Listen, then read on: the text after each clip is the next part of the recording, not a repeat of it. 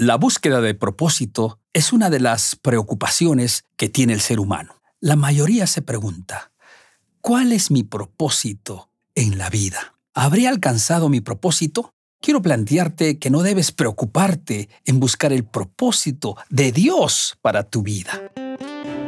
Bienvenidos a Tiempo del Líder, un espacio de consejos producto de la experiencia que busca potenciar el liderazgo tanto en el ámbito personal como profesional. Aquí, más que conceptos y teorías, compartiremos historias, herramientas y experiencias vividas a lo largo de la vida que nos ayudan a desarrollar esas competencias como líderes servidores. Este es Tiempo del Líder, un espacio presentado por la Rectoría y el Instituto de Liderazgo de la Corporación Universitaria Adventista UNAC. El propósito de Dios te alcanzará si te mantienes en el camino correcto. Lo que hay que hacer es buscar el camino correcto. Cristo dijo, yo soy el camino, la verdad y la vida. Alcanzar una profesión, tener éxito y ser solvente necesariamente no significan haber alcanzado el propósito. Este tiene que ver con lo que Dios ha previsto para ti, que a veces es muy diferente a lo que has alcanzado o estás buscando. Por ejemplo, en la historia bíblica, David había sido ungido rey cuando era un muchacho. De paso, Samuel el profeta ni lo tenía en la lista. Fue Dios quien lo eligió y fue ungido delante de su familia. Sin embargo, no fue sino hasta después de muchos años que él se constituye como rey de Israel. Pregunto, ¿Era consciente de que su ungimiento fue para ser rey? Sin duda que sí.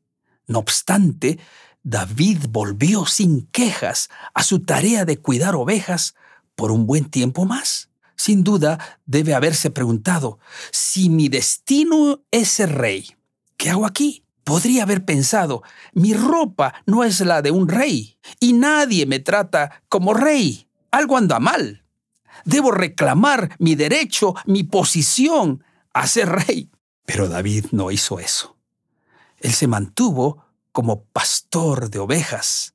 Pero en esa situación desarrolló al máximo sus habilidades y destrezas para enfrentar grandes desafíos. Enfrentó un oso y un león a quienes venció, victorias que le servirían de entrenamiento para enfrentar gigantes. Por eso, cuando todo el ejército se angustiaba al ver al gigante Goliat desafiando, David se preguntaba, ¿por qué temían tanto a un guerrero que no tenía más que unos pocos centímetros más que ellos? David nunca se desgastó en la búsqueda de su propósito. Él se preparó en la situación en la que estaba y su propósito lo alcanzó. La lección es que en la situación y posición en la que te encuentres, haz lo mejor que puedas y disfruta haciendo lo que tienes en tu mano.